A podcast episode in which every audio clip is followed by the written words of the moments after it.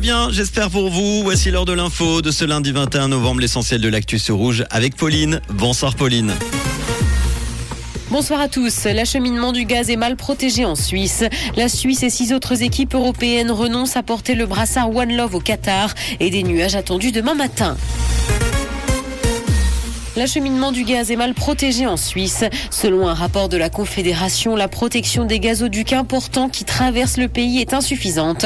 Elle l'est que ce soit à l'intérieur ou à l'extérieur. Le rapport se concentre sur quatre risques, les cyberattaques, les sabotages, les glissements de terrain et les employés qui causent délibérément des dégâts. Les experts en viennent à la conclusion qu'il faut des normes minimales pour mieux sécuriser les installations de surface. Ils exigent d'ailleurs que la Suisse rattrape son retard et préconisent notamment la mise en place d'enquêtes de sécurité.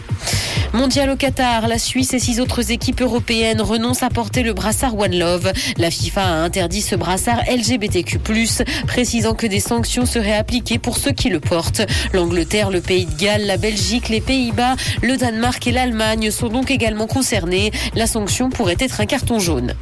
En Suisse romande, les marchés de Noël sont sous le signe de la sobriété énergétique. Cette année, la ville de Lausanne a par exemple demandé à Beau Noël de réduire sa consommation de 20%. Et pour y parvenir, l'éclairage sera notamment éteint à 23h30. La grande roue ne tournera pas si elle est vide. Dans les stands à Genève, les radiateurs ne seront quant à eux pas installés.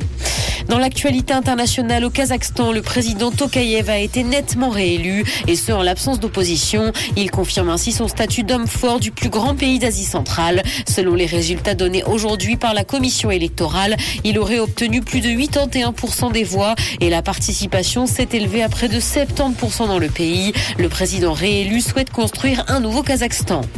Automobile, Tesla a rappelé 321 000 véhicules pour un problème de feu arrière. Le constructeur a d'ailleurs précisé que pour les modèles 3 et Y des années 2020 à 2023, une mise à jour est nécessaire. Ce problème au niveau des feux peut entraîner un risque accru de collision. La société aurait été prévenue de ce problème par des clients.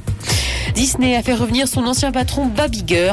L'ex-PDG de la firme avait laissé sa place en 2020 et a été rappelé à son poste par le conseil d'administration. Et ce pour redresser la barre alors que les plateformes de streaming de la firme connaissent des difficultés. Il a accepté sa mission qui doit durer deux ans et va devoir établir une stratégie pour une croissance renouvelée. Les actions de Disney sont d'ailleurs en forte baisse.